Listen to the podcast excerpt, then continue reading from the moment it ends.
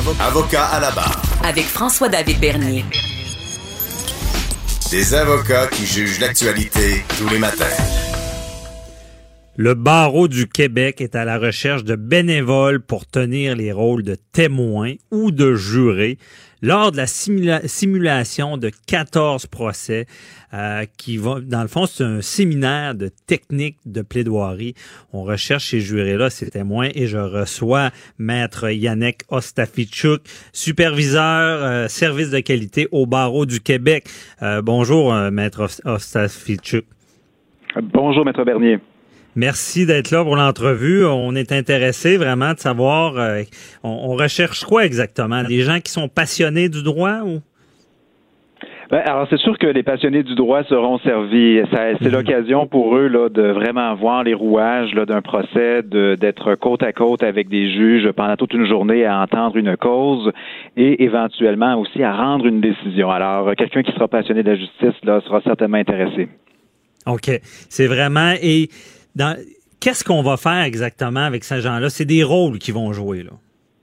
Tout à fait. Alors, il euh, faut comprendre que c'est une cause, c'est un dossier qui sera répété dans 14 salles différentes du Palais de justice de Sherbrooke. Euh, c'est un, procès qui clôt une semaine de formation pour des avocats, environ 56 avocats qui sont présents lors d'une semaine complète de formation, et ça, ça se termine donc par un procès simulé.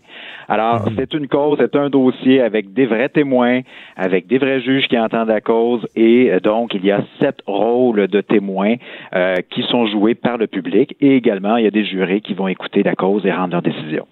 OK. Mais là, comment qu'on les prépare? On leur donne un texte ou, euh, il faut que ce soit soi-même? Un petit texte. Alors, euh, encore une fois, il ne faut pas avoir d'expérience nécessairement en art dramatique. C'est pas un rôle de composition. Il y a quelques faits à respecter et après on se laisse aller. Alors euh, souvent, vous voyez, le, rôle principal est celui d'une veuve. Alors euh, les les, euh, les membres qui jouent ce rôle-là sont invités à mettre, s'ils le souhaitent, les émotions qu'ils veulent, mais il n'y a pas il est pas nécessaire d'avoir une expérience en théâtre, par exemple, pour se, se prêter à cet exercice. OK. Et là, est-ce que c'est la première fois qu'on fait ça?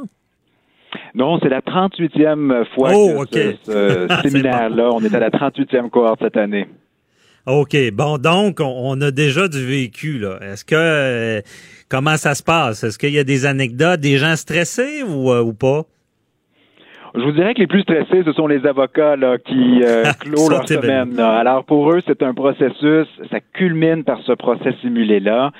Et ils sont, il faut comprendre, devant de véritables juges là, qui se rendent mhm. disponibles un samedi d'été pour euh, cet exercice-là. Alors, euh, pour eux, c'est donc la fin de ce processus de formation-là. Ils veulent faire bonne impression, ils veulent mettre en application leurs apprentissages.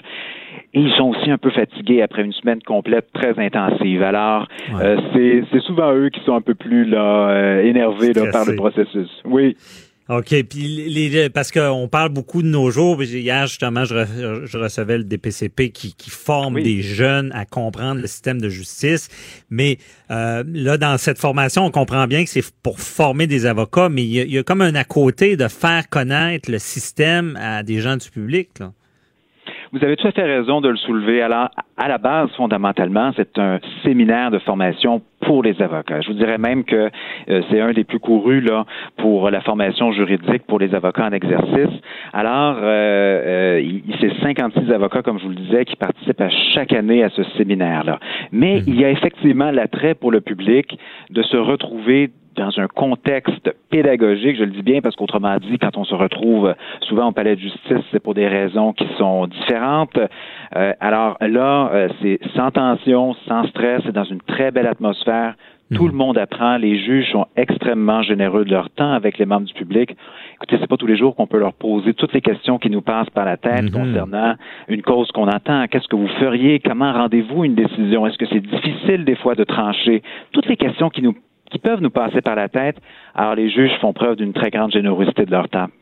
OK. Et euh, c'est que quand je, suis curieux, là, 38e édition, quel genre de commentaires qui ressort du public là, quand ils, sortent de, cette formation-là? Je pense que d'abord, ils sont impressionnés. Oui.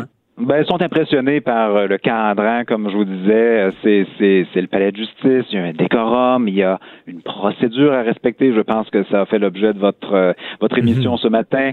Alors, c'est, c'est, c'est un, c'est, il n'y a rien d'improvisé là-dedans. Mais en même temps, il y a tellement d'émotions qui peuvent ressortir. Tout n'est pas clair. Il y a des nuances. Alors, comment gérer ces nuances-là quand on entend une cause? C'est souvent ça qui ressort et qui, qui, est, qui est passionnant là, pour les, le, le public qui y assiste. OK. Est-ce que des fois, il y a des, des, du public qui disent Ah, je comprends maintenant, j'ai compris quelque chose ou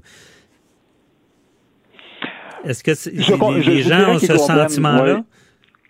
Ils comprennent davantage le processus. Hein, quand on parle d'accès à la justice, c'est peut-être une façon d'être un peu plus proche de la justice et comprendre davantage comment ça se passe en réalité pourquoi les avocats euh, se préparent d'une certaine façon, comme c'est quoi être témoin, le stress qui va avec, même si c'est un samedi, comme je vous disais, il y a un certain stress. Alors, c'est un contact avec euh, cette réalité-là qui, euh, qui est très formatrice, je pense.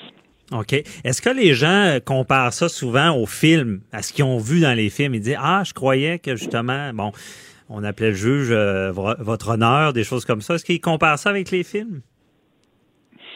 Je, je, ne sais pas. Je vous dirais parce que la cause en soi qu'on présente, elle est assez sombre. Euh, si vous voulez quelques éléments d'information, là, on parle là, de d'une veuve qui réclame une police, euh, le, paiement d'une police d'assurance à la suite du décès de son conjoint.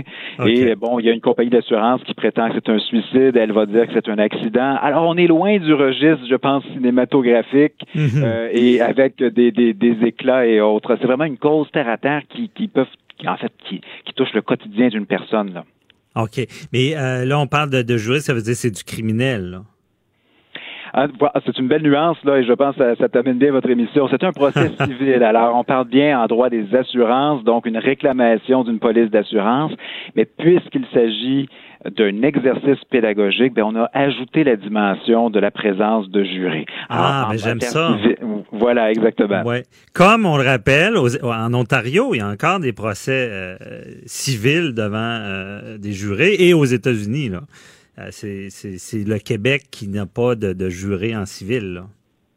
Et il faut préciser aussi que tout, tout ce séminaire-là est effectivement inspiré d'une formation qui a été mise au point aux États-Unis. OK, ah, c'est bon. Mais déjà, OK. Je trouve ça bien parce qu'on va on réunit à peu près tout. Même si c'est pas un, procès criminel, le, processus euh, des jurés est quand même euh, intégré. Donc, c'est très intéressant. Et euh, pour les gens intéressés, là, comment on fait? Je, vois déjà des demandes. Je suis intéressé. Qui on contacte? Qu'est-ce qu'on fait si on veut y participer? On va sur le site web du barreau, sur la page, euh, ce n'est plus sur la page d'accueil, mais bien dans la section des actualités du site web du barreau du Québec.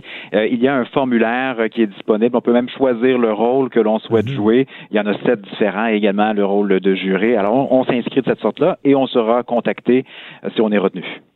OK. Et là, on parle du 10 août 2019, c'est 9h à 16h30. ça dure toute la journée. Là on arrive même un petit peu plus tôt pour se préparer, là, mais effectivement, oui, c'est toute la journée du samedi 10 euh, août.